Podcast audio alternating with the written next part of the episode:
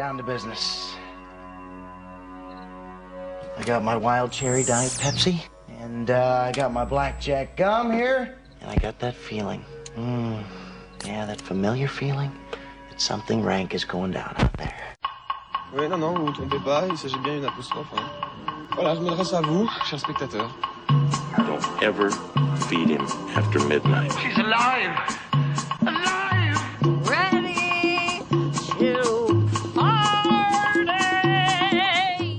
Sorry, Dave.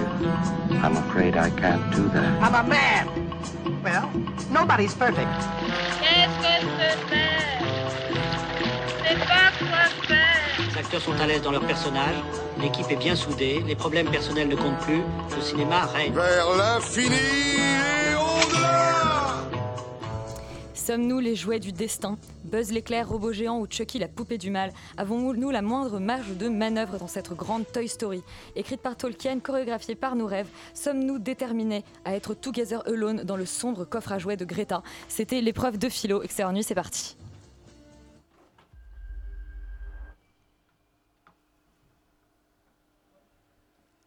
On n'a pas, de, pas de musique pour les breaking news. Ah, c'est le générique qui revient. Eh ben, c'est pas grave. On va faire sans son. On va faire sans son. euh, Je peux, je peux le faire si tu veux. Merci. Breaking news. Super, super, super, super son. Euh, et ben Léa, du coup, bonsoir. Bonsoir Elisabeth. Euh, tu as le box-office de la semaine. Et Est-ce qu'il oui. est aussi peu surprenant que d'habitude? Bah, écoute, ce qui est surprenant, c'est qu'il n'y a pas beaucoup d'entrées, euh, je trouve, euh, comparé au, au box-office euh, habituel. On retrouve en première position Man in Black International, qui fait 195 000 entrées, c'est un peu faible pour une première place, euh, ce qui le fait cumuler à 532 000 entrées euh, cette semaine. En deuxième position, c'est Parasite, la Palme d'Or, qui fait 169 000 entrées cette semaine pour un cumul à 778 000 entrées. Et en troisième position, la comédie Beaux-parents, avec Benabar, Josiane Badasco et Didier Bourdon, qui fait 160 167 000 entrées cette semaine pour un cumul à 167 000 C'est tellement drôle que ça te fait rire rien que d'en parler. Oui, c'est vrai, génial. je- oui. Génial, les comédies françaises. Et Laurent, toi, tu as le 14h de Paris. Eh ben oui, je commence par une comédie pas du tout française qui s'appelle Toy Story 4, qui pulvérise un peu euh, tous les autres entrées euh, cette semaine, qui fait 6363 entrées pour 28 copies, donc une moyenne de 227. Et Ce qui Roman sourit déjà l'idée d'en parler tout à l'heure. Et on en parle tout à l'heure, en ex- non pas en exclusivité, mais enfin on en parle quand même dans Extérieur Nuit.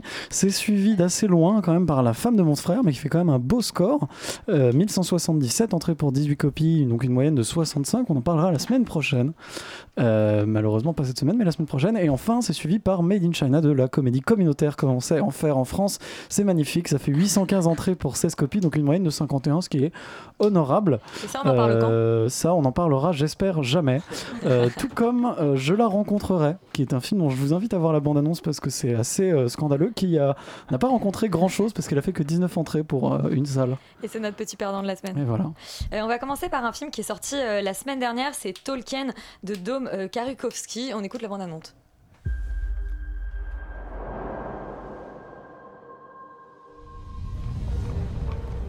Since childhood, I have been fascinated with language.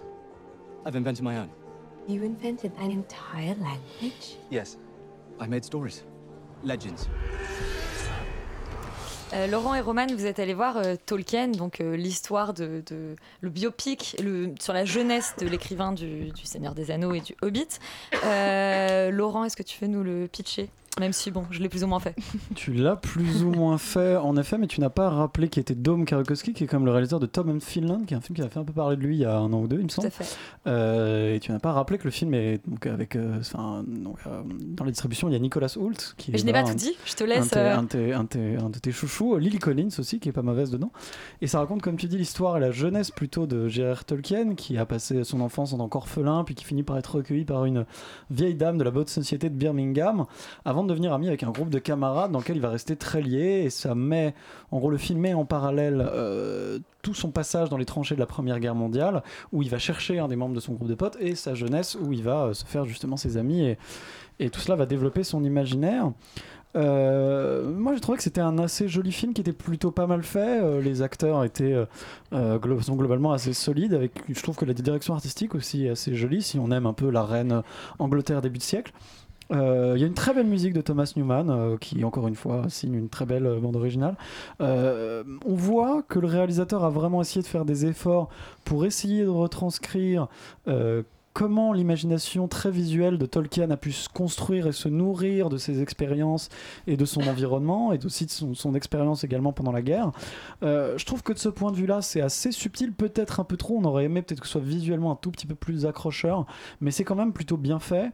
Euh, Au-delà de ça, malheureusement, le film est un peu léger. C'est un biopic finalement assez classique, un peu académique qui, je dois dire, en fait, raconte pas grand-chose de très intéressant. Au- au- Au-delà de l'histoire un peu d'amitié et d'amour, euh, qui est sous-jacente, qui est racontée un peu pendant tout film, mais qui finalement n'apporte pas grand-chose au point qu'en fait, on, peut se demander un peu l'intérêt de faire un biopic sur Tolkien parce qu'en réalité. euh, moi, l'i- l'image qu'on a de ce, type-là, c'est que c'était plutôt une espèce d'universitaire, euh, voilà, qui avait finalement une vie de, comment dire, de, de linguiste assez classique, euh, et donc assez rangé et pas forcément très intéressant. Alors. Moi, je trouve pas que le film est raté. Je trouve que l'univers visuel est assez joli, c'est assez bien foutu. euh, Qu'il y a des moments un peu tir larme, l'émotion passe quand même pas mal. euh, mais, euh, mais voilà, ça manque un peu de souffle, ça manque un peu de niaque pour être vraiment intéressant. Et sauf si on est vraiment fan de la reine et que, ou de Nicolas Hoult, c'est pas forcément indispensable. Roman Non, moi je suis totalement d'accord aussi. Je trouve que c'est pas, pas un film qui est Je raté. pense que tu commences par dire non et en fait t'es d'accord. Oui, je suis d'accord.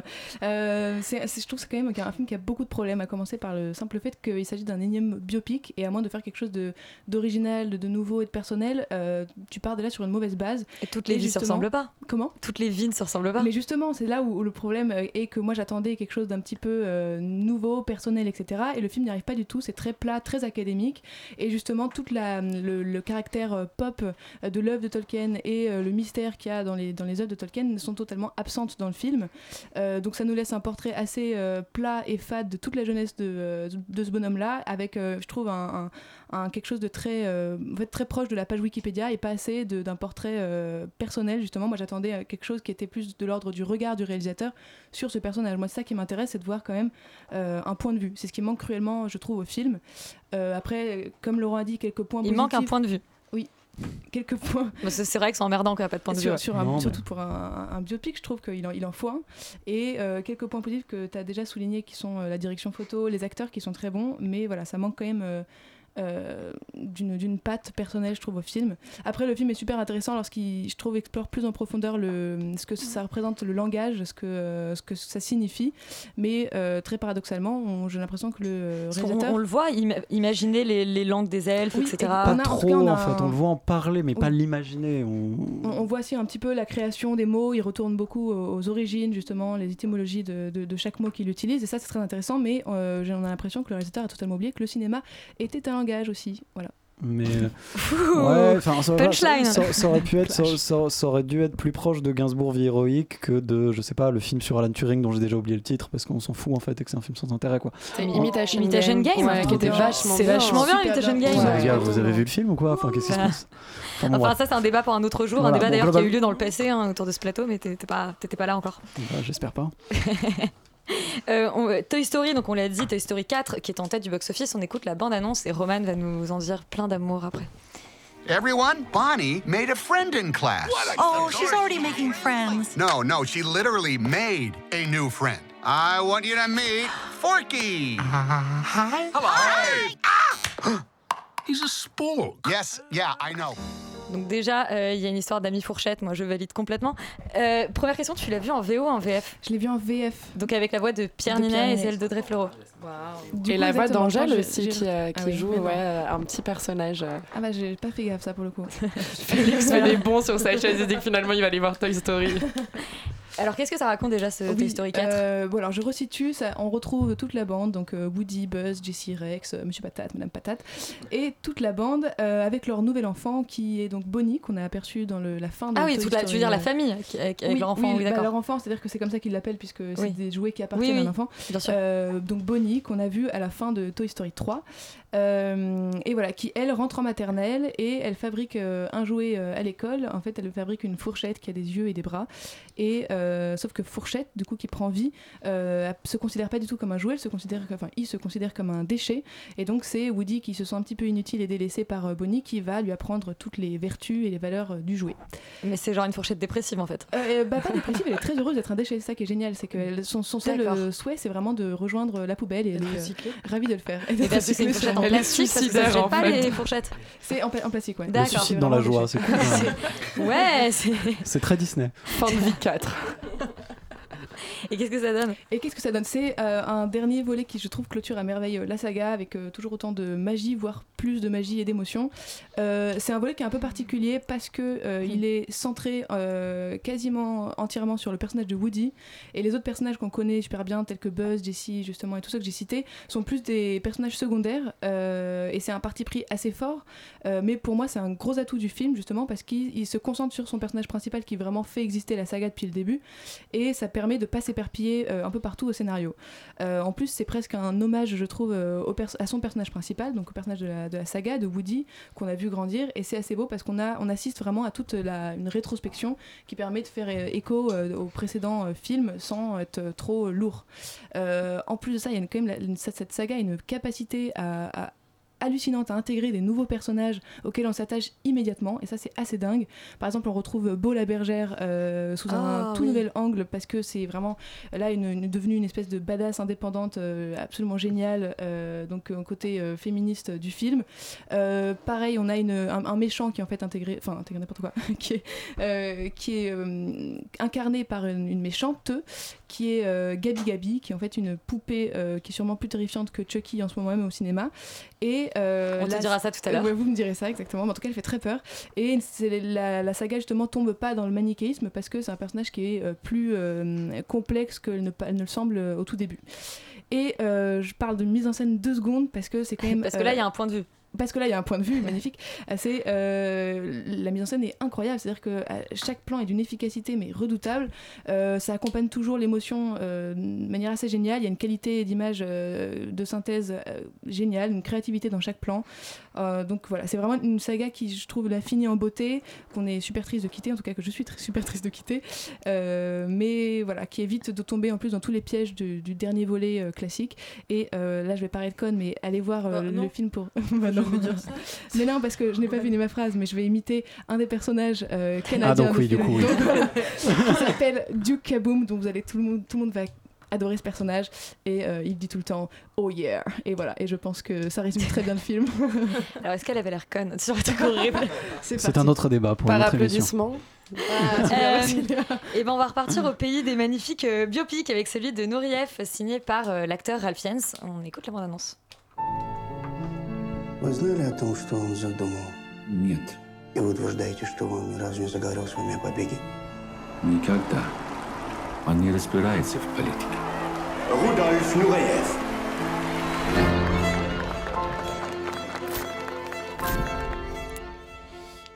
Sophie, autre biopic, c'est toi qui vas nous parler C'est de moi. Nourieff ce soir. Eh bien, écoute, euh, donc euh, Nouriev, donc c'est le, le film euh, biopic donc sur euh, le destin de, ce, de, ce, de cette star du ballet euh, pendant la guerre froide, qui est donc passée de l'est à l'ouest euh, euh, dans les années 60, en 63, je crois.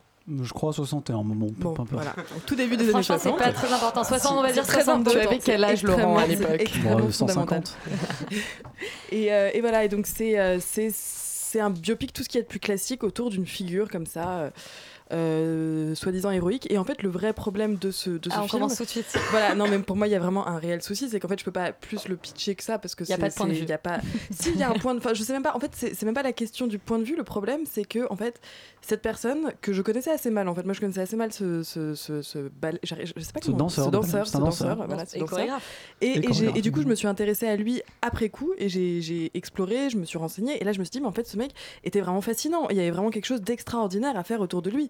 Il a une et, et ce que j'avais pas du tout compris avec le film, c'est à quel point il a révolutionné le monde de la danse, à quel point il a proposé des choses, à quel point il s'est devenu ensuite un Pour- chorégraphe. qui Pourtant, est- pourtant, il le dit lui-même de fait de limite face Oui. caméra en Non, mais expliquant oui, mais ce qu'il que- a fait oui, mais sauf que c'est ça, le le problème, c'est est qu'en fait, fait. Quand tu dis En les fait, choses et que tu les montres pas, c'est. Bah, non mais le problème c'est que ça, amène à l'autre problème c'est que ce personnage est tout à fait antipathique en fait parce que il y a aucune attache il y a aucune il est il, il n'est fait que de de, de, de, de jeux de nerfs et de choses enfin on, on comprend pas en fait on a juste envie de dire mais pourquoi tout le monde s'attache à cet homme? On ne comprend pas son génie on ne interprété par un acteur relativement inconnu.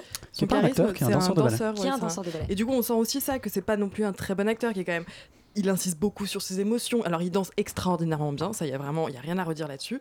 Et voilà, donc c'est un film qui vraiment pêche par euh, un manque d'ambition, en fait, je pense plus qu'autre chose, peut-être plus que de point de vue, parce que sinon, il y avait vraiment tous les éléments. Et même Adèle Exarchopoulos, en fait, au début, je trouvais que vraiment, ça passait pas du tout, du tout, du tout. Elle est pas du tout crédible dans ce rôle d'une femme des années 60. Enfin, je dirais, elle a pas un physique de femme des années 60. C'est, moi, je trouvais que vraiment ça fonctionnait pas. Et par contre, petit à petit, dans le film, je me suis dit, ce personnage-là est intéressant aussi. Et même toute son histoire avec Malraux et tout, enfin, avec les fils Malraux. Et il y avait tout, vraiment, enfin, vraiment quelque chose de, de- de fascinant à raconter à ce moment-là. Et c'est vraiment extraordinairement dommage qu'il se soit complètement loupé parce qu'il y a aussi, on sent qu'il y a vraiment des, des bonnes intentions. Par exemple aussi le fait que tout le biopic se passe en, dans la langue originale, que même Ralph Fiennes parle en russe. Moi, je trouve ça vraiment chouette. Je trouve que c'est vraiment bien de réussir à assumer ce genre de parti pris. Et, et j'imagine que ça a été un vrai travail aussi pour lui et pour tous les autres acteurs. Pas très réussi d'ailleurs, c'est peut-être un des Oui, mais problèmes du peu film. importe. quand Moi, ça, franchement, je, ça, je trouvais ça vraiment, Mm. euh, vraiment bien et, et je trouvais ça intéressant. Et donc, pour ça, j'ai même pas. Ça reste un film. En fait, c'est terrible parce qu'on sent qu'il y avait vraiment beaucoup, beaucoup de choses en germe et que ça aurait pu et que ça l'a pas été parce qu'aussi c'est beaucoup trop long. Il fallait, il y avait vraiment la dernière demi-heure qui est vraiment chouette autour de ce truc qui devient quasiment un roman d'espionnage en fait dans l'aéroport.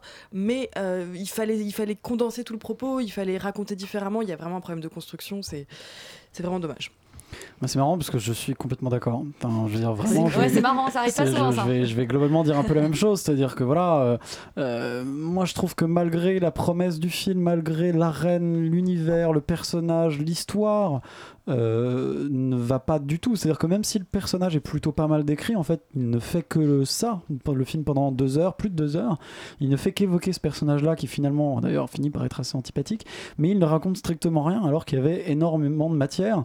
Euh, le résultat, c'est que voilà, on voit Nureyev qui est représenté comme une espèce de génie excentrique, euh, très enfantin, mais globalement très insupportable aussi, et qu'au-delà de ça, on s'emmerde énormément. C'est-à-dire que la réalisation n'a pas grand-chose d'extraordinaire, faut le dire. Le jeu d'acteur est franchement pas terrible souvent, parce qu'on voit que Ralph Fiennes bah, dirige des acteurs en russe, manifestement c'est un peu compliqué, parce que lui-même n'est pas russe, et que même s'il joue plutôt pas mal son personnage en russe, je suis pas sûr qu'il parle vraiment russe. Euh, en tout cas, c'est pas certain quand on, voit la manière dont les, dont les acteurs russes en général jouent. Euh, même si les scènes de danse sortent quand même du lot, sont assez belles, et évidemment, bon, les, les- danseurs sont clairement très talentueux, voilà.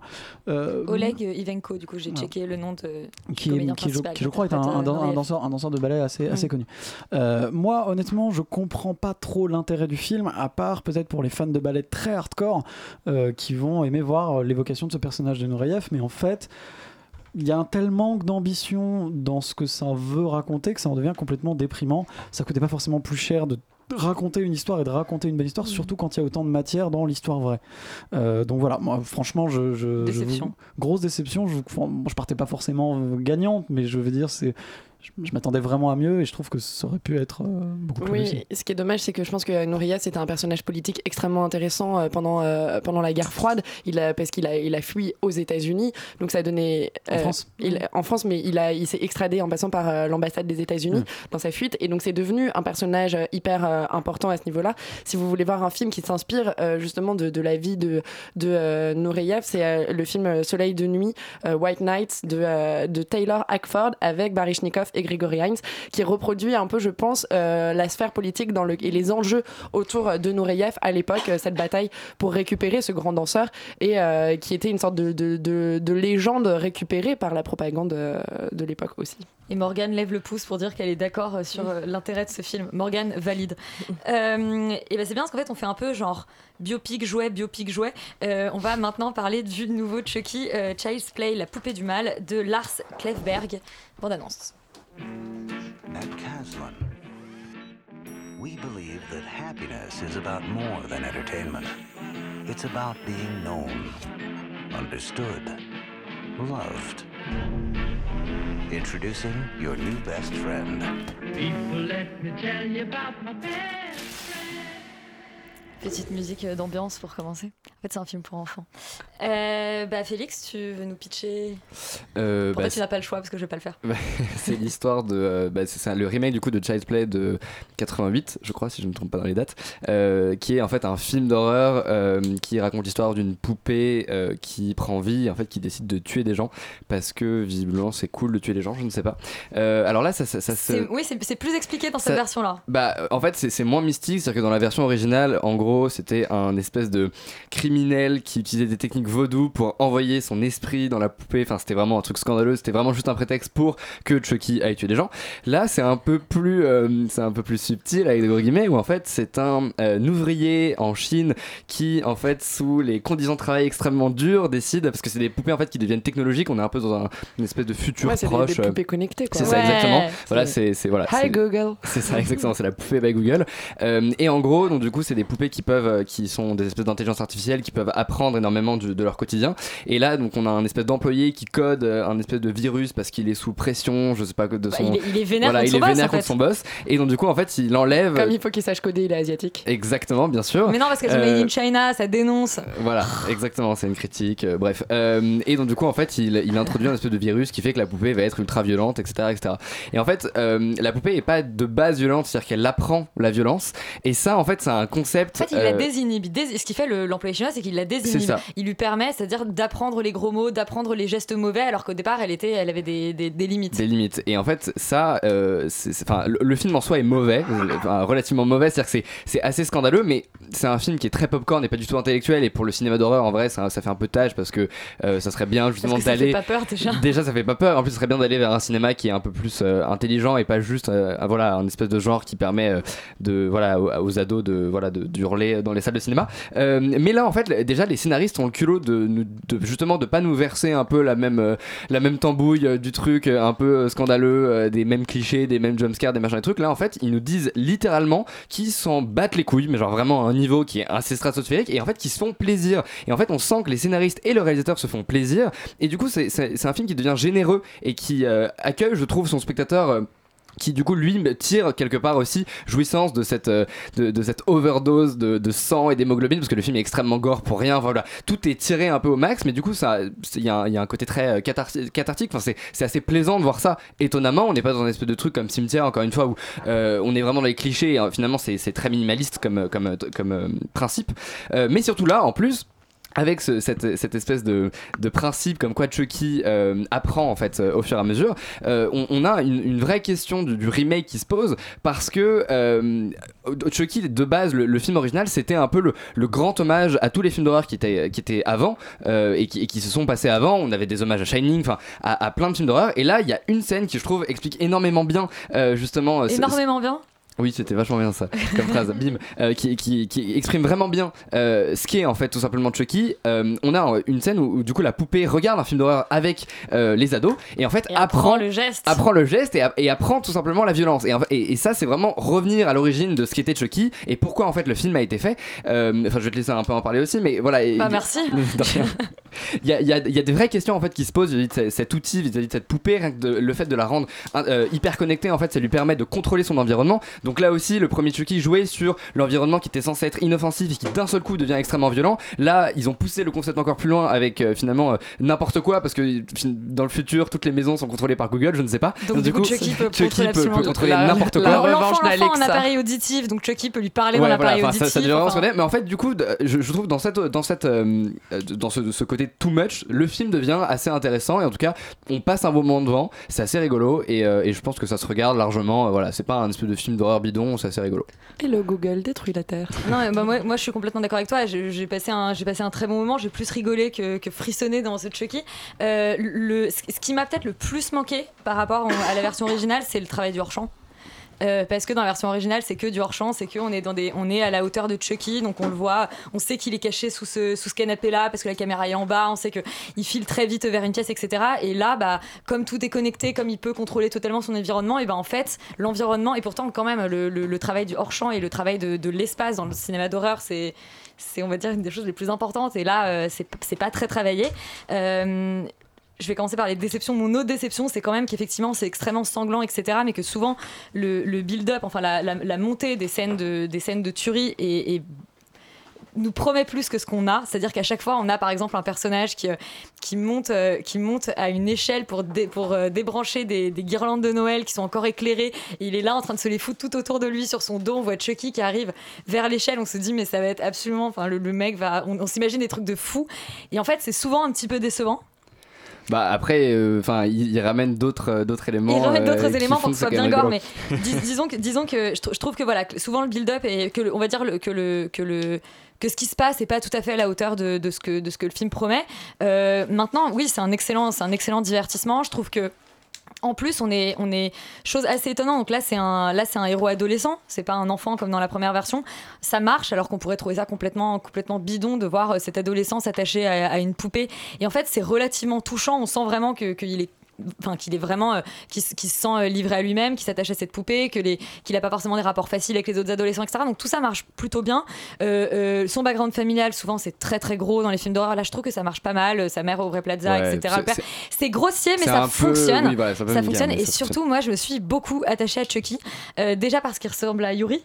Euh, du coup, euh, je le trouvais extrêmement attachant. Chers auditeurs, vous qui voyez Yuri toutes les semaines.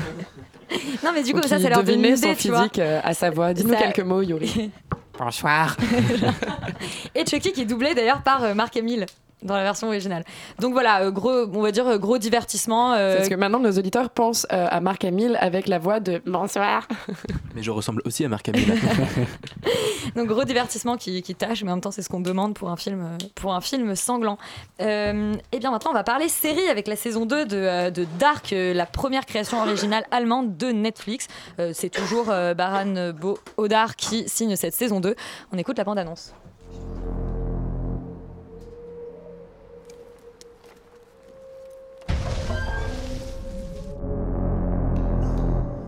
Ist unklar, was genau die Ereignisse in Winden ausgelöst hat. Vielleicht können wir sie retten. Il y a toujours autant de vrombissements dans la saison 2 de Dark.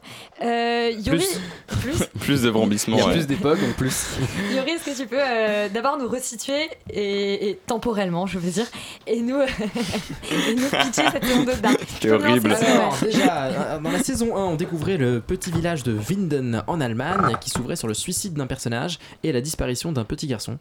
Euh, euh, Voilà, déjà, on est, on est dans, un, dans un contexte assez clair.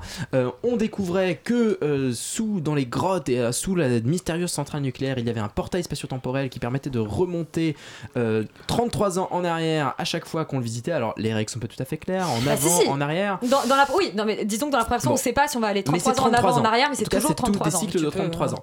Et donc il y a toute une réflexion qui se met en place autour de l'éternel retour des choses, autour du fait que euh, le temps euh, ne peut pas être changé et que finalement tous les personnages vont se retrouver dans cette espèce d'imbroglio spatio-temporel très étrange, mais mené par Jonas, qui est le personnage principal. Oui, qui- Louis Hoffman, donc le comédien. voilà, qui va, euh, qui, va, qui va être celui qui, qui, qui lead vraiment la série et dont on découvre à la fin de la saison 1 not- non seulement que euh, lui, Spoiler que le lui du futur est revenu dans le présent la série, euh, mais que le Jonas du présent s'est retrouvé propulsé, propulsé dans un futur dystopique. Voilà, ça s'arrêtait là.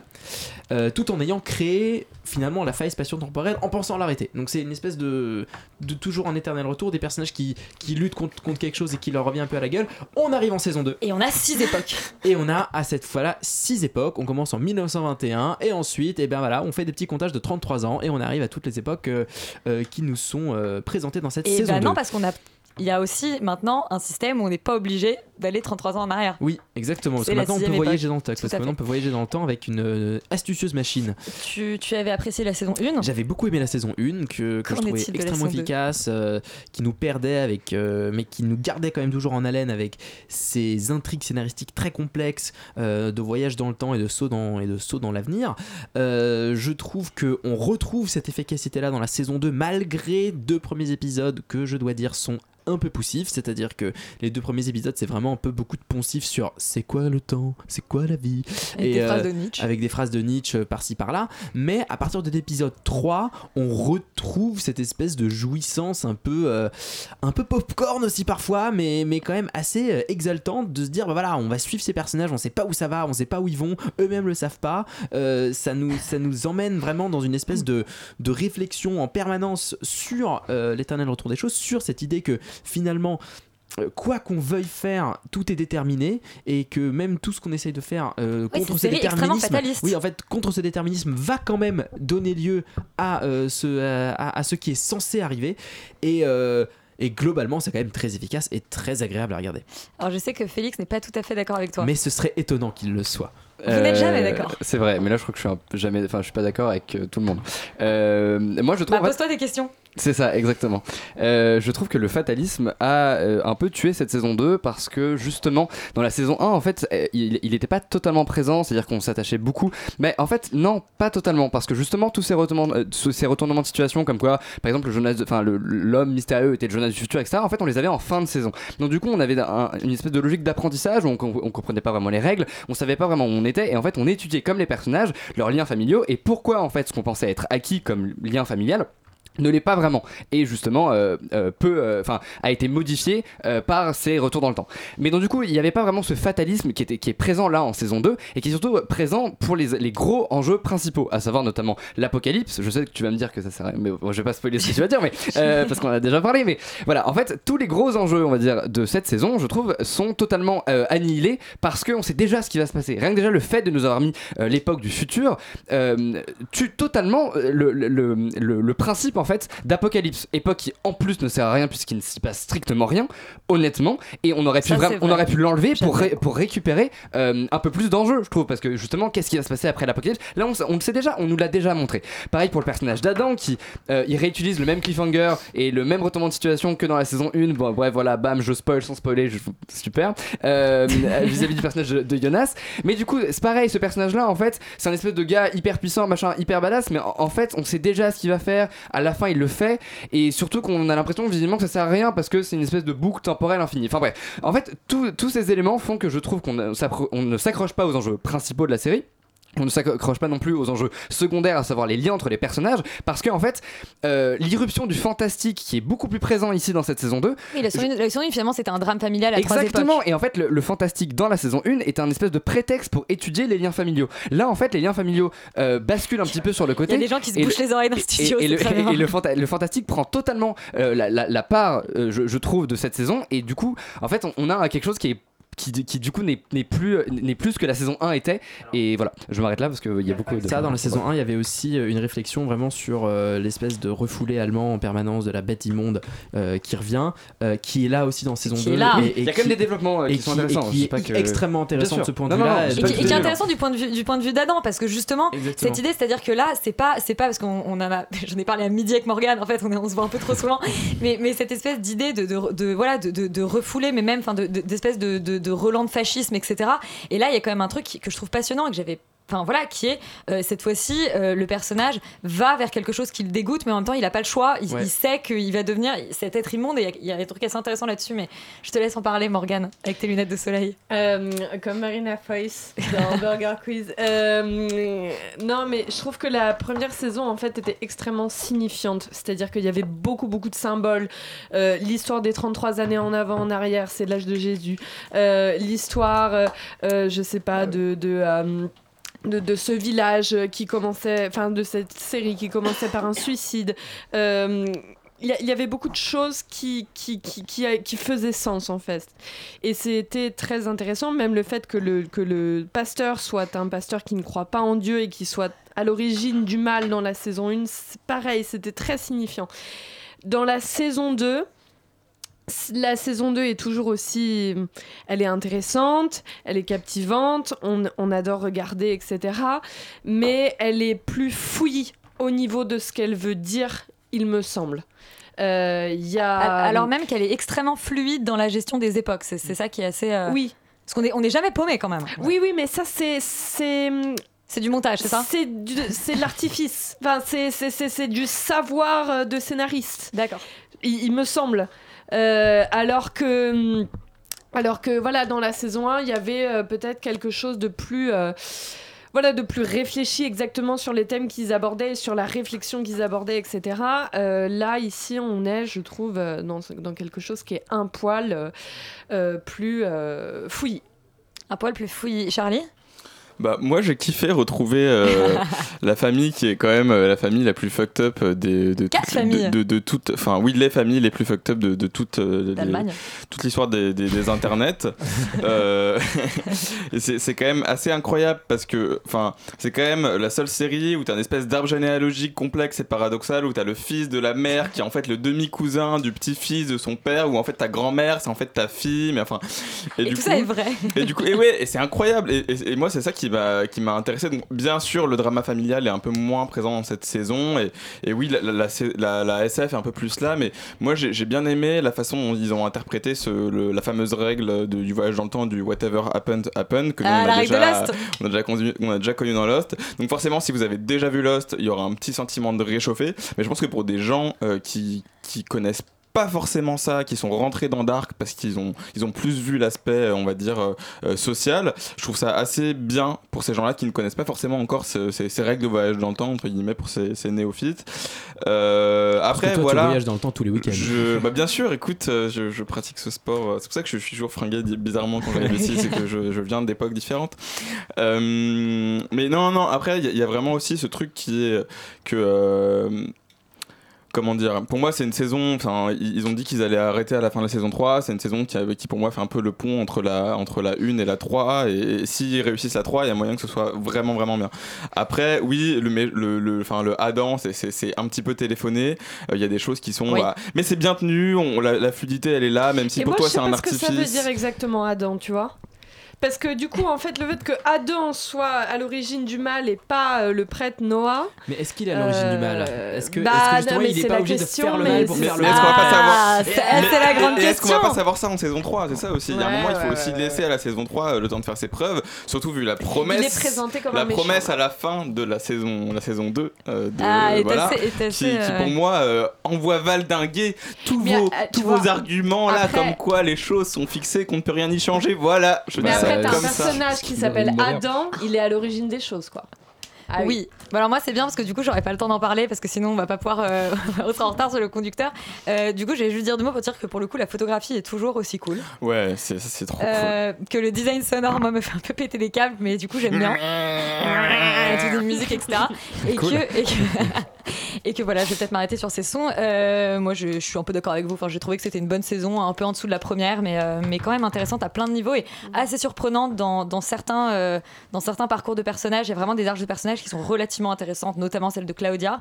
Et moi, ça me fait plaisir parce que Netflix, bah, enfin, j'en pense pas que du bien. Et je me demande un peu comment Dark a survécu à la matrice Netflix, comment une série avec six temporalités, des, des trucs bordéliques, avec des personnages qui sont tous plus fucked up les uns que les autres, a réussi. C'est-à-dire que j'ai l'impression que ça coche pas Faille vraiment les cases. Voilà. Ils sont arrêtés en se disant il y, a des- les il y a y a des ados sur des, sur des vélos, c'est un peu Stranger Things et euh, il y a des couleurs flash et ils ont pas trop vu le reste. C'est très très bien Il y, a- y une autre série qui encourage l'inceste dont on a parlé là. Les, les- Oui, et ben justement, c'est Neon Genesis Evangelion, donc euh, Évangélion pour les Français, euh, de euh, Hideaki Anno. Euh, c'est une série pour le coup qui Pardon. date un peu, hein, mais euh, elle vient d'arriver sur, euh, sur Netflix, donc c'est l'occasion d'en parler. On écoute la bande-annonce.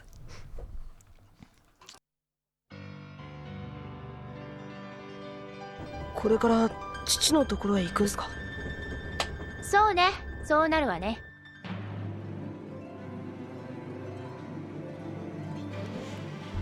Alors, pour le coup, il y a un peu que des fans convaincus euh, autour de cette table. Charlie, Oui. tu es le premier d'entre eux, donc je vais te proposer Oui. de bah, nous parler de qu'est-ce que ça raconte pour les gens. qui- Alors, C'est un- déjà, c'est un euh, animé des années 90. Exactement, ça, ça date de Ouais, 95, je crois. ça veut dire 95, Euh, et c'est euh, c'est un euh, shonen, euh, c'est un, donc un manga pour garçons. euh, Pour adolescents garçons, Pour ouais. adolescents garçons, ouais, qui raconte l'histoire de Shinji, qui est le seul à pouvoir piloter un espèce de- d'immense robot biomécanique euh, pour faire face à des, des anges, donc des créatures qui viennent attaquer l'humanité par, par vagues, en fait. Oui, qui descendent Et, du ciel depuis une, une catastrophe qu'on une- appelle le second impact. Exactement. Sauf que euh, bah, Shinji a 14 ans et que bah et bah que contrairement aux, aux autres mangas où on prend des mecs qui ont 14 ans qui butent des, des gens et tout va bien, là on va s'intéresser justement aux répercussions psychologiques que ça a sur un adolescent que de euh, que de détruire euh, des, des gens, de, de détruire des créatures. On dirait grave Pacific Rim Et euh, de de, loin. bah, en même Bah, temps, Pacific oui, Rim est complètement plagié sur, sur euh, voilà. Et, et du coup, quoi on va voir comment ce, bien, ouais. ce, ce jeune homme euh, va peu à peu sombrer dans la dépression. Il a un père qui est complètement antipathique. Il s'avère qu'il Qui le met ça- en ça- danger. et qui le met en danger physiquement. Euh, sa mère qui est morte, mais avec laquelle il va pouvoir renouer un contact, puisqu'en fait, elle a été. Et quel contact? Voilà, c'est ça. Et en fait, il, a- rencontre une fille dont il est amoureux qui est un peu le clone de sa. Enfin, toutes ces petites choses euh, un, peu, un peu bizarres qui se mélangent et, et- et que personne n'a vu venir en fait. Et je pense que c'est là, c'est ça qui, était- qui rendait le, le manga intéressant à, à l'époque, c'est que ça part sur une note très classique de, de, de, mé- de manga mecha et qu'on part dans un truc euh, exactement. Et on part d'un truc psychologique complètement tordu jusqu'à la fin d'Evangelion, donc un film de, de, deux, de une heure et demie, une heure et demie, de- ouais, une heure et demie, deux heures, ouais. une heure et demie, deux heures, qui, qui est finalement la vraie fin de la série parce qu'on leur a coupé euh, les, les, les vivres avant de pouvoir faire les deux derniers épisodes et finalement la série a été tellement populaire qu'on a redonné de l'argent pour pouvoir faire la vraie fin qui complètement qui est un truc mais genre Le- le film est le truc le plus bizarre que vous ayez vu, je peux ça. vous le dire. Je, je pense qu'avec avec les, les, les gens d'Israël Union, on se les matait au moins deux ou trois fois et, euh, Et on- n'en revient jamais. plaisir. Voilà. Laurent? Bah moi, enfin que, que dire d'autre à part euh, voilà que ça a été que c'est, je suis complètement d'accord. euh, c'est une série qui est absolument incroyable à bien des aspects.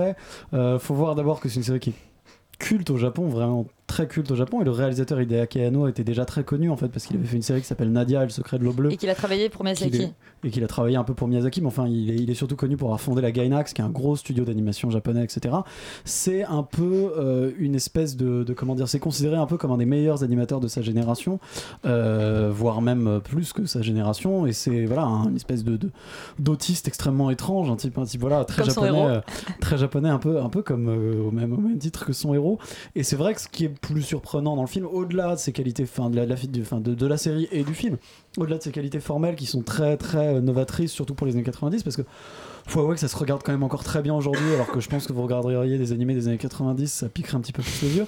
Euh, voilà, euh, ce qui est assez incroyable, c'est de l'histoire qui passe, voilà, cette espèce de, de truc de robot très classique en passant par du teen movie qui devient de plus en plus badant. en Et à la fin, c'est un truc fin métaphysique extrêmement très métaphysique, étrange. très introspectif, très bizarre, très expérimental. psychiatrique Et, que- euh, et avec, voilà, avec la religion chrétienne on parle de Adam là aussi hein, avec, euh, le, avec le Adam summum qui, est revient. atteint euh, justement avec le film, Euh, sachant que la série aussi euh, rentre dans l'expérimental aussi pour des questions de budget, donc ça c'est assez rigolo de voir euh, comment le budget change et qu'il y a des choses qu'il arrive plus trop à faire et donc comment est-ce qu'il va essayer de pallier à ça, etc.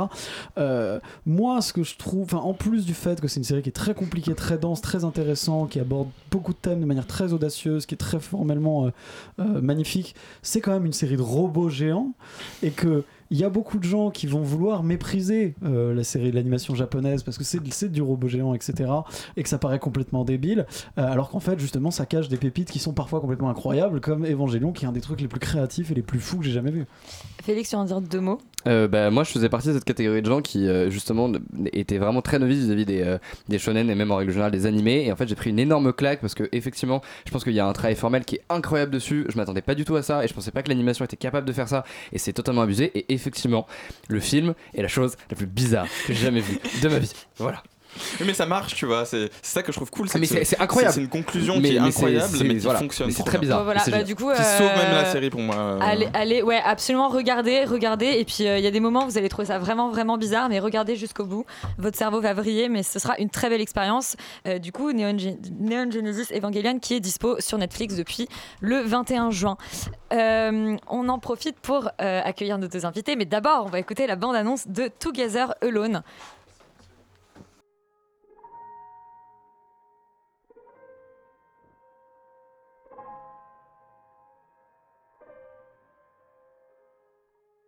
I just had the most incredibly vivid dream, Bill.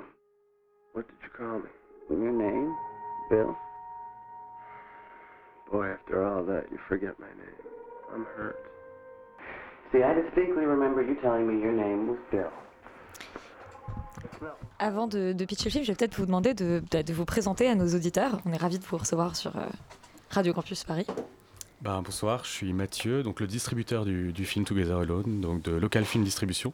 Et Christophe Martet, je suis rédac chef de Committed, média LGBT, et euh, j'ai milité très longtemps à Act Up Paris. J'étais le président entre 94 et 96. Et juste pour nos auditeurs, est-ce que en deux mots, vous pourriez expliquer ce que c'est que le métier de distribution? Parce que je pense que tout le monde, euh, tout le monde ne sait pas exactement ce que c'est. Alors la distribution, bah, c'est au moment où donc, le- un film est, est produit, fini, euh, finalisé. Euh, il faut le montrer dans les salles, c'est-à-dire il faut quelqu'un pour faire l'intermédiaire, euh, pour le vendre au- au- à la presse et pour donner envie à- au plus de spectateurs possible d'aller d'aller le voir. Et dans le cas de Together Alone, qui a une ressortie, C'est un film le- qui date du coup de 1991. de 1991, absolument. Il a été tourné dans des conditions extrêmement précaires, puisque Euh, le cinéaste a décidé de le tourner chez lui euh, pendant 10 jours. C'est un huis clos. Euh, absolument. Entre 8h et minuit le soir, sauf le week-end où là, pour le coup, il a, il a tourné un peu plus longtemps, euh, euh, 12 heures de suite avec donc des acteurs amateurs. Et, et- et c'est vrai pour ce genre d'objets qui sont très très indépendants, pour le coup, on a vraiment besoin d'une distribution pour sortir le film. Et, et bon, il avait connu en 93 une toute petite sortie, et là, l'idée c'était de le ressortir de façon un, un tout petit peu plus large. Euh, si on doit le pitcher en deux mots, donc c'est l'histoire de, euh, c'est l'histoire de, de deux hommes De qui. Brian et Brian. Léa, je, je sens que tu vas mieux le faire que moi. Euh, non, c'est l'histoire. Brian de- ne s'écrit pas pareil. Ouais, exactement. C'est l'histoire de deux hommes qui se réveillent euh, dans le même lit. Ils viennent de passer euh, une partie de la nuit ensemble. On, on se doute que c'est l'aube. Et, euh, et le, le personnage, plutôt le héros, on va dire, parce qu'il y en a quand même un des deux qui, qui reçoit chez lui, donc celui euh, Brian, qui Avec un I. avec un i, interpelle son amant, l'appelle Bill, et l'autre il dit mais je m'appelle pas du tout Bill, mais comment tu t'appelles? Je m'appelle Brian. Et tout va partir de là, une discussion sur le mensonge, l'honnêteté, euh, se dévoiler, euh, et une conversation du coup qui va tourner autour de l'homosexualité et autour euh, du sida, puisque c'est le moment où la médiatisation de la contamination du VIH et du syndrome sida a un peu explosé dans les années 90. Déjà, ma, première question, ce serait de savoir euh, euh, comment, vous êtes tombé sur le film et qu'est-ce qui vous a donné envie de, distribuer ce film-là, de, vous dire, voilà, il est encore, il a encore une résonance aujourd'hui. Euh, et puis, du coup, à, vous de savoir, le, film, est-ce que c'est est -ce c'est un film qui est, qui est, qui, disons, qui, est très connu dans la communauté LGBT Pas du tout. Enfin, quelle était sa place avant cette ressortie?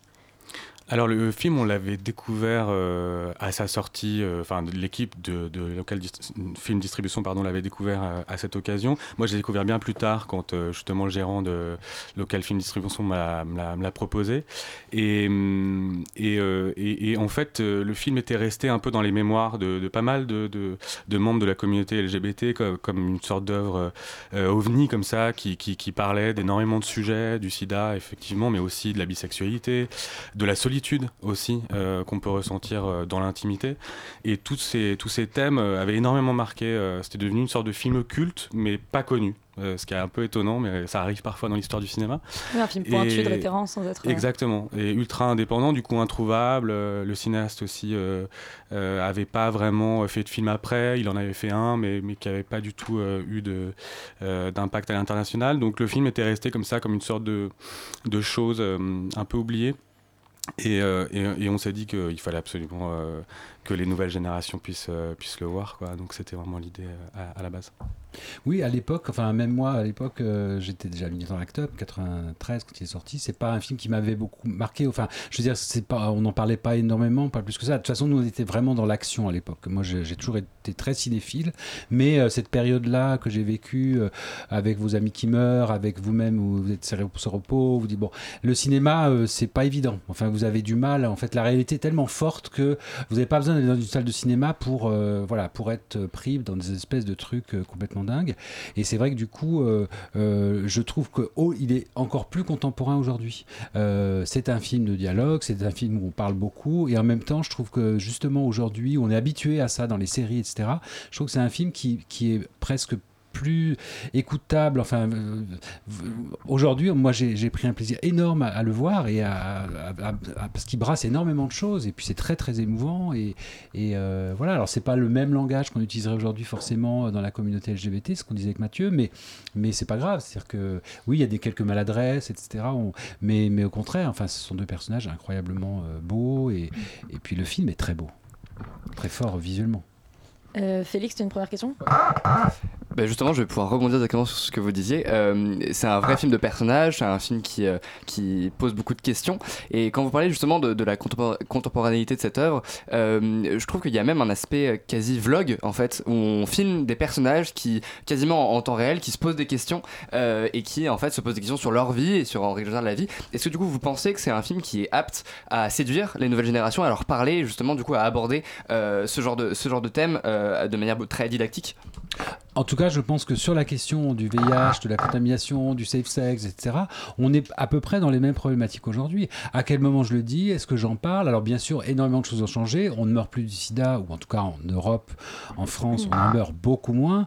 Euh, donc c'est pas tout à fait la même euh, épée de Damoclès entre guillemets euh, qui pèse sur euh, sur les gens, mais quand même, ça reste une épidémie forte et on, ça reste surtout une épidémie dans laquelle, y compris dans la communauté gay, dire qu'on est séropos ou dire ah bah oui j'ai pas fait attention ou ou bon bien sûr qu'aujourd'hui il y a des choses qui ont changé par exemple la PrEP, c'est-à-dire qu'aujourd'hui on peut se protéger avec un traitement et ne pas utiliser de préservatif, on ne deviendra pas séropos. Et de la même façon les séropos s'ils sont en traitement ils ne transmettent plus le VIH. Donc euh, il y a, ça ça a Oui, énormément changé. avancées, mais- quand même c'est important aussi de parler de quand on est dans une relation de dire bah oui je suis séropos ou je suis séronègue ou voilà ou ci ou ça et ben on voit que ce film pose ces, ces, bases- ces questions là et qu'elle reste totalement actuelle. Mais surtout, je trouve euh, que le film est peut, toucher les nouvelles générations aussi parce que euh, il, il a ce traitement extrêmement intime c'est-à-dire qu'on part vraiment d'une situation intime c'est un lit une chambre même euh, un journaliste aux Rock a parlé d'un film de lit justement où Mm. comme si tout le film euh, se situait sur euh, sur cet espace là et je crois que c'est ça qui, qui est la grande qualité du film c'est de partir de cet espace qui est le plus intime possible juste la discussion sur euh, euh, qu'est-ce que c'est ta vérité, qu'est-ce que c'est ma vérité, comment est-ce que se confrontent deux visions comme ça de la sexualité, comment euh, on aborde euh, effectivement chacun euh, à notre manière euh, ces menaces qui planent sur, sur le contexte de l'époque.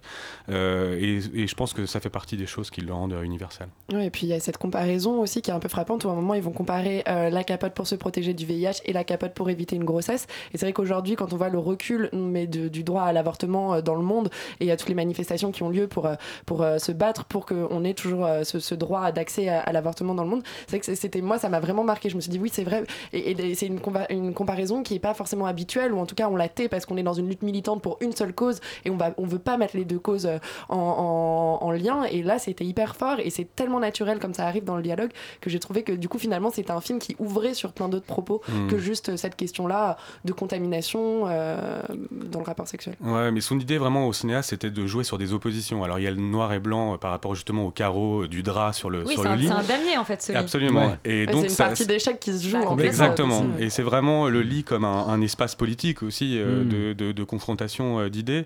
Et, euh, et, et- et- et il voulait tellement euh, fonder son film, reposer son film sur euh, cette euh, opposition qu'il voulait même un acteur euh, blanc et un acteur noir. Et en fait, quand il a fait le casting, aucun acteur noir ne s'est présenté, donc il n'a pas pu aller au bout de son idée. Et du coup, il y a un blondinet et un, un- un- un brun. Donc on retrouve cette, cette opposition. Mais il voulait aller encore plus loin. Dans, Ouais, dans c'est peut-être pas plus mal parce que ça aurait peut-être rajouté encore une couche de lutte euh, Ouais. qui nous aurait un peu. Roman? Oui, et justement, une ressortie, c'est toujours un moyen, on l'a dit, de, fait, de faire le pont entre l'époque à laquelle a été fait le film et l'époque actuelle. Et justement, je me demandais, dans la distribution, comment on choisit le bon moment pour ressortir un film, justement un film euh, comme celui-ci Est-ce que c'est le hasard qui fait que, euh, du coup, on, fait des, des- connexions avec euh, le, ce film et l'actualité? Ou est-ce que justement on choisit un moment particulier pour sortir ce film?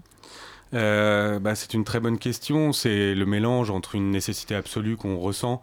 Euh, je devrais même pas utiliser le terme nécessité, mais plutôt le terme urgence. J'ai l'impression que les urgences dont le film parle sont encore des urgences aujourd'hui, et donc euh, c'est vrai qu'on est tenu euh, par euh, par ça. Enfin, en tout cas, il y a cet appel à l'intérieur, et en même temps, il y a, des contingences. Alors là, il y a des belles contingences, c'est-à-dire que on est en pleine quinzaine des fiertés. Il y a une exposition qui vient de s'ouvrir à la mairie de Paris sur les 100 ans du cinéma LGBT. Il y a une très grande rétrospective qui a été ouverte il y a quelques jours à la Cinémathèque française.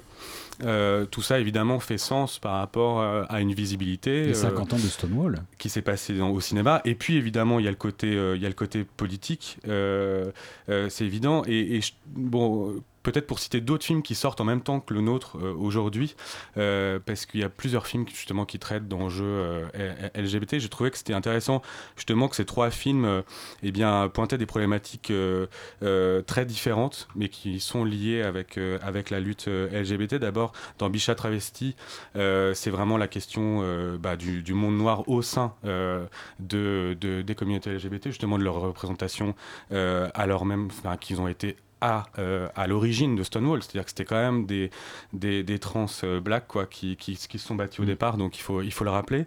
Deuxième euh, film, c'est Conséquence, c'est un film slovène, donc ça pose toute la question de savoir qu'est-ce qu'on fait de l'Europe aujourd'hui, c'est-à-dire dans la différenciation entre les droits. C'est-à-dire que nous, en France, on s'est battu et on a euh, acquis des droits. Ça n'est pas le cas pour les Polonais, ça n'est pas le cas pour, ces Slo- pour les Slovènes, etc. Donc il y a aussi, ça pose aussi ces questions politiques.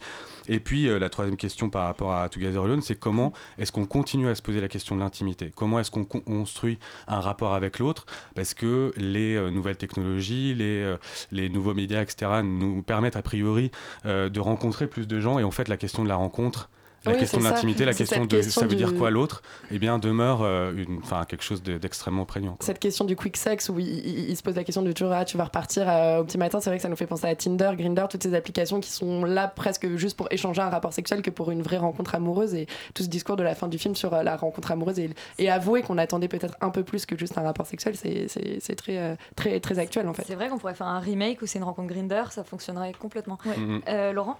Non, parce que je trouve, enfin, pour, pour revenir au, au- fait de parler des films qui des films européens, par exemple, moi j'ai pensé un peu au Nu Fauve de Cyril Collard quand j'ai vu ça. C'est un film qui est de la même époque, mais qui est excessivement différent en fait, qui, qui traite euh, d'une thématique qui est très proche, mais d'une manière enfin, com- complètement différente, mais même formellement.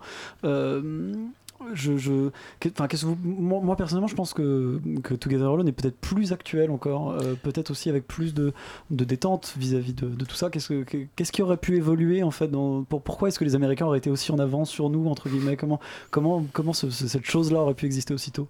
Ben, je crois que la radicalité en fait de la forme et de, de comment c'est fait justement joue euh, totalement en faveur du film. Effectivement, on pourrait se dire au début oulala, ça parle beaucoup et en fait, on est complètement happé par le truc. C'est vrai qu'aujourd'hui, réseaux sociaux, on parle d'intimité, mais où elle est l'intimité aujourd'hui? Parce que vous, les gens postent tout et n'importe quoi et surtout n'importe quoi sur leurs réseaux sociaux, y compris ce qu'ils ont fait la nuit, la veille, nanana. Ce qu'ils ont Bah, mangé. euh, à, à part la page et- Facebook d'Extérieur Nuit Radio Campus Paris. voilà, qui est formidable, on adore, et la mienne peut-être qui est pas mal aussi. Bref, mais en tout cas, c'est clair que où est-ce que, où les gens se parlent, où est-ce que les gens se confrontent en fait? On se confronte énormément, euh, chacun et chacune euh, contre les autres sur les réseaux sociaux, mais est-ce que dans la vraie vie, enfin c'est la vraie vie, mais est-ce que dans l'intimité justement, est-ce qu'on se parle, est-ce qu'on se parle aussi, enfin, aussi intensément que dans ce film Moi, j'ai l'impression que ça, c'est peut-être pas vrai. Enfin, en tout cas, ce film-là montre qu'on- peut s'engueuler, qu'on peut vraiment être- ne pas être d'accord et euh, vouloir peut-être continuer quelque chose, enfin, sans dévoiler les- le film. Mais voilà, euh, et ça, je trouve ça très très beau en fait. Mm. Euh, Puis il y a peut-être la spécificité de ce, ce film, c'est de parler non seulement de tous ces sujets politiques et, et existentiels, mais aussi de parler du rêve. C'est-à-dire qu'est-ce que ça veut dire rêver, qu'est-ce que ça veut dire rêver ensemble? Alors je Il y a dévoile une- il y a pas, une euh, grande scène autour, je dévoile euh, pas le mystère rêve, du ouais. film, mais il y a la Ouais, question du rêve qui, qui arrive et, et- et de l'inconscient du coup, et du partage de l'inconscient pour le coup dans le film qui, qui est quand même quelque chose d'ex- d'extrêmement rare et qui est très différent du coup de tous les films qu'on pouvait voir dans les années 90 sur le sujet, qui étaient vraiment des films à message quasiment en disant bah il faut le montrer etc. Et je, je pense évidemment à des films très connus comme Philadelphia, euh, mais euh, mais il faut savoir quand même que dès 1985 euh, HBO avait commandé euh, un, téléfilm sur le sida. euh, euh, et, donc voilà, ça, s'est passé quand même assez, assez tôt aux États-Unis. Je pense que la grande différence avec la France aussi, c'est qu'il y a une liberté d'action et, de production parce que tout est privé aussi. C'est-à-dire que ça, va un peu plus vite, c'est la volonté de, de l'argent. Et parfois, bizarrement, bah, ça, ça, peut faire parler de choses un peu plus rapidement que quand il s'agit de l'argent public. Mais, mais je vais pas du tout critiquer notre système, c'est très bien. Et il y avait d'autres films, pour le coup, aux États-Unis qui, eux, avaient absolument pas d'argent et qui ont été très, très euh, loin dans la représentation du, du sida. Je pense à Silver Lake Life, qui montre quasiment en direct la mort euh, d'un séropositif. Enfin, il y avait des films Ouais. extrêmement violents. En France, on a eu évidemment ce film euh, improbable, euh, produit par, euh, par, par, par TF1 euh, de Hervé Guibert lui-même, qui se filme avec sa propre caméra, s'appelle La pudeur et l'impudeur, euh, dans lequel voilà, euh, Guibert se, se montre et il n'a même pas pu terminer le, le- le film, tellement il, il s'est filmé au, Mhm. au dernier moment de sa, sa vie. TF1, c'est incroyable, Euh, en oui, c'est temps. TF1 à Ouais, c'est pas, c'est pas euh, le TF1 d'aujourd'hui. Hein. C'est Non. voilà, c'est ouais, c'est pas The Voice quoi. Absolument. Mais du coup, voilà, euh, finalement, Together Alone trouve sa, sa voie parmi ceux-là en, en évitant le côté trop naturaliste qui peut vraiment complètement faire peur et en même temps le côté trop lissé d'un film à message. Enfin, on est vraiment euh, au-delà de, de- de- de ces deux formes. Alors, comme il nous reste qu'une minute, euh, je vais peut-être vous demander de, de dire aux gens où on peut voir Together Alone euh, en, région parisienne, puisqu'on émet en région parisienne. Alors, en région parisienne, donc, euh, on peut voir le film au Grand Action, on peut voir le film au MK2 Beaubourg et à l'Élysée Lincoln. On doit voir le film, c'est On même pas doit on voir. peut, c'est- il faut y aller. C'est une nécessité Et absolue. il fait frais en plus dans le cinéma. C'est vrai qu'il fait frais. Donc, euh, Élysée, Lin- euh, pardon, j'arrive plus à parler. Euh, le Lincoln sur les Champs-Élysées. Et ben, merci beaucoup euh, d'être venu nous parler Bah, merci de, à de vous Together de votre Alone. invitation. C'est la fin euh, d'Extérieur Nuit pour cette semaine, mais surtout restez sur Radio Campus Paris. J'ai de plus en plus de mal à parler, c'est bien que cette émission se termine. Et nous, on se voit la semaine prochaine. Bonne soirée.